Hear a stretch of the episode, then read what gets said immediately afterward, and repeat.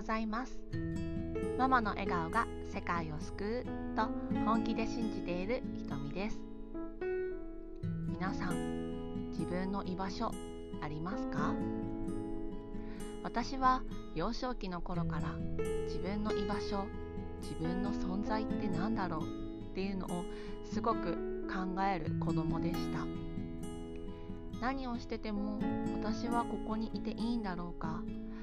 私はこの場所で一緒に存在していていいのだろうか。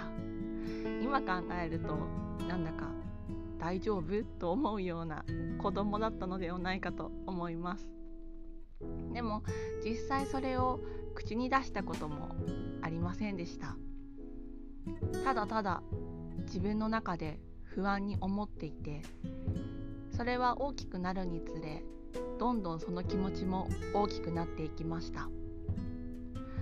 小学生の頃も自分は結構前に出たがりな部分もあったのでとても強いところもあったと思います。そうするとある日一人だけポツンと浮いていたり一人ポツンとみんなと違う行動をしていたりなんだか仲間に入れていないようなそんな感じがする時もありました。そして中学になると周りの目をだいぶ気にするようになりました。思春期で反抗期もとてもとても強くありました。そして高校生になるともうほぼ知らない人の中に入っていくのでどこが私の居場所になるんだろうと常にキョロキョロキョロキョロ不安の渦の中にいました。そして大学に入り就職をしたのですけれどもやはり自分の場所自分はどんな存在なんだろうということをずっとふわふわふわふわ来てしまったので、え、社会人1年目。私は幼稚園に就職したんですけれども、えー、とてもとても苦しかったです、えー、ここだけの話。約1年半ぐらい一緒に組んだ先輩の先生にからうん一言も お話をしてもらえないという時期がありました。すごく辛くて7キロぐらい痩せたかな。それを乗り越えて、えー、私はそこに、えー、5年勤めたんですけれどもその仕事を変わる転職をきっかけに、えー、私の人生も変わりました。私の存在って何だろう？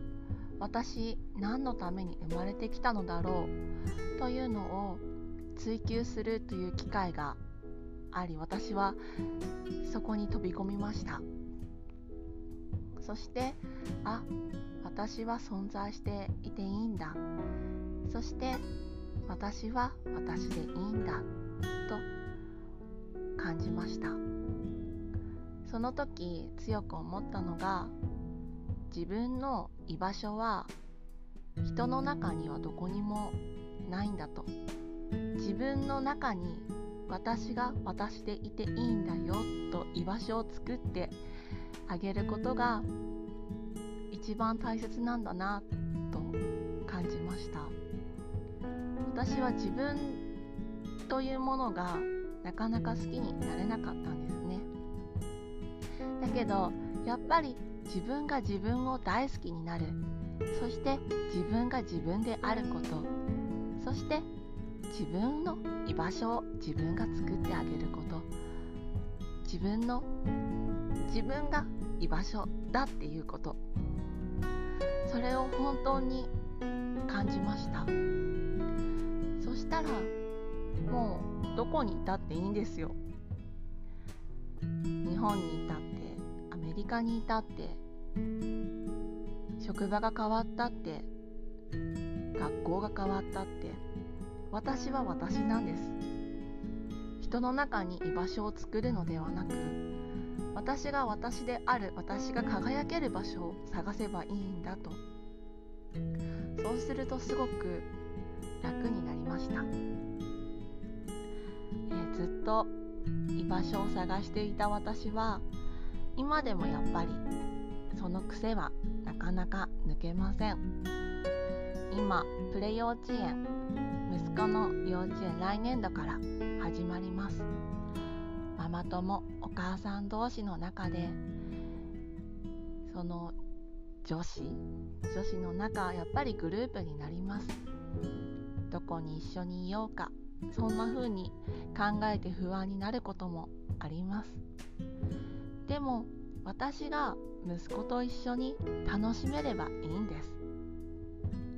私がその幼稚園を好きで息子を入園させたいと思ったそれでいいんです。私はそこで何をやりたいかなのです。お母さん同士とな仲良くなることも大切です。でもまず子供がその幼稚園で楽しいよと笑って帰って。そして私が笑って「おかえりいってらっしゃい」と言えることがまず大切なんだと思います。皆さん居場所ありますか？自分のこと好きですか？居場所どこに行ってもない苦しい私って何なの？私の存在って何なの？そんな風に思った時自分の内側を見つめてあげてください。大丈夫です。あなたは自分を選んで生まれてきました。あなたは自分のことを大好きになることができます。そしてなかなか自分のことが好きになれない人。自分を定してしまう人。周りに評価を求めてしまう人。私もそうです。周りの評価が自分の評価価値観にどうしてもつながってしまいます。でも自分をたくさん褒めること。自分にたくさんありがとうを言うこと。それが一番大切です。自分が自分自身を大切にしてあげてください。辛いことたくさんあると思います。でもあなたのこと見てくれている人がいます。そしてあなたはあなたです。自分のこと大好きになってください。たくさんありがとう。愛してるよ。大好きを鏡に向かって自分に言ってみてください。初めは抵抗があるかもしれませんが少しずつ自分が自分を受け入れてくれる。そして受け入れられます。あなたはあなたでいいんです。あなたがあなたを生きてください。私も生きます。そして一緒に楽しい未来を築いていきましょう。居場所自分です。私にも言い聞かせています。